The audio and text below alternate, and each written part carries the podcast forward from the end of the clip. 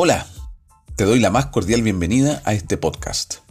Mi nombre es Felipe Pavés, psicólogo, coach, y quiero acompañarte en el proceso de desarrollar tus habilidades relacionales para tu trabajo y, por supuesto, para la vida.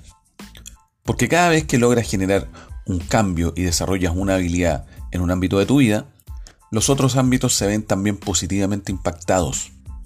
Y cuando tú eres más competente en lo relacional, tú y tu entorno se ven beneficiados.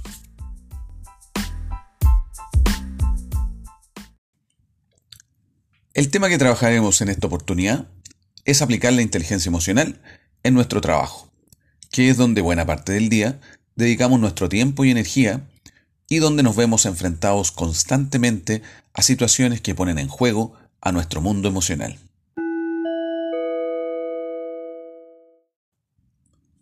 Y dado que el tema es inteligencia emocional, lo primero que te voy a preguntar es, ¿cómo te sientes ahora? ¿En qué estado emocional estás?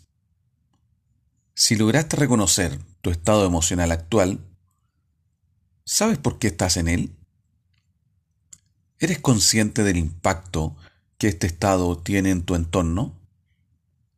Si es así, ¿logras autoadministrarte y manejar tus emociones en beneficio de las personas que te rodean y en beneficio de tus propios objetivos?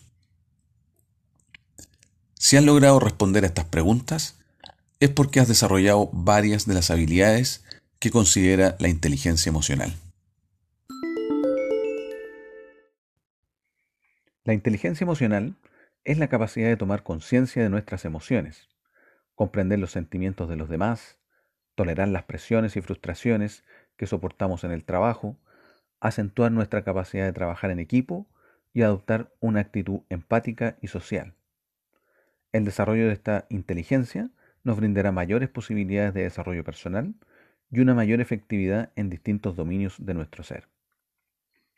Pese a todos sus beneficios, la inteligencia emocional es un concepto relativamente reciente y por tanto nuestro sistema educativo no ha sido pensado en desarrollar habilidades en este dominio, sino más bien ha puesto el énfasis en el intelecto y la racionalidad. Revisemos entonces cuáles son estas habilidades qué significan y cuál es su estatus en ti para que detectes fortalezas y oportunidades de mejora en tu inteligencia emocional.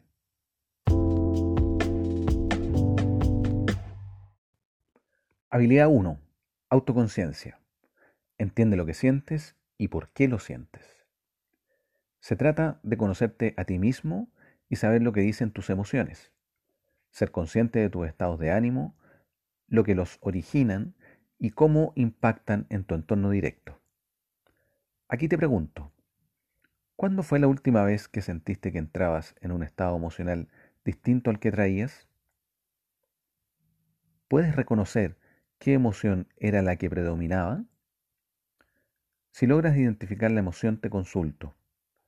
¿Qué te provocó esa emoción? ¿Qué provoca esa emoción en las otras personas que están cerca de ti? Habilidad 2. Autorregulación. Toma el control de tus emociones. Se refiere a tu capacidad de controlar tus emociones y los impulsos que ellas te provocan. Es pensar antes de actuar y ser asertivo a la hora de expresar tus emociones. Siguiendo con la situación emocional anterior, y una vez que identificaste la emoción, su causa e impacto, te consulto. ¿Lograste controlar lo que esta emoción te provocó? Si reaccionaste a esta emoción, ¿alcanzaste a pensar cuál sería tu reacción? ¿Pudiste expresar lo que te pasaba de una forma franca y directa? Habilidad 3. Motivación. Dirige los pensamientos a tus metas. Es la capacidad de automotivarte, de buscar razones internas para seguir adelante en la vida y comprometerte con tus propias metas, pese a la adversidad y que algunas veces tus estados de ánimo pueden hacerte ver las cosas de manera oscura. Pensando en la situación emocional que venimos mirando, ¿sientes que tu reacción y la forma de abordarla contribuye a tus objetivos personales? Hasta acá, las habilidades que hemos revisado son de carácter intrapersonal. Veamos ahora las habilidades interpersonales.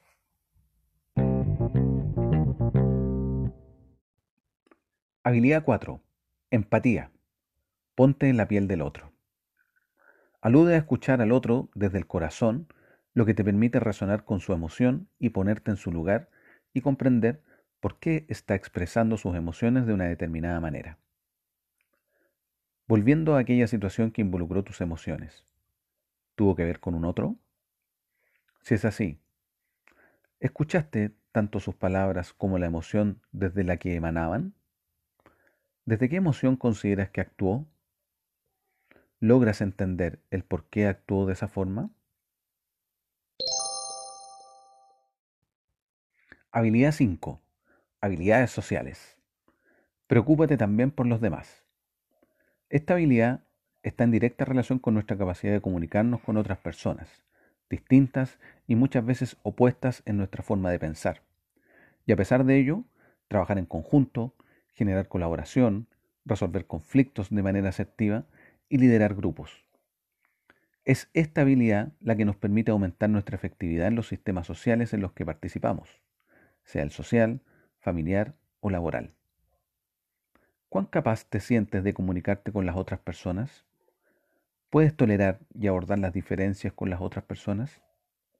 ¿Sientes que puedes influir en los otros? Puede sonar extraño, pero las emociones guían la mayoría de nuestras decisiones. Nos gustan las actividades, situaciones o personas que nos hacen sentir bien, seguros, amados, apreciados, queridos. Y también tratamos de evitar aquellos que nos hacen sentir amenazados de alguna manera, usados, despreciados, menospreciados, asustados o avergonzados.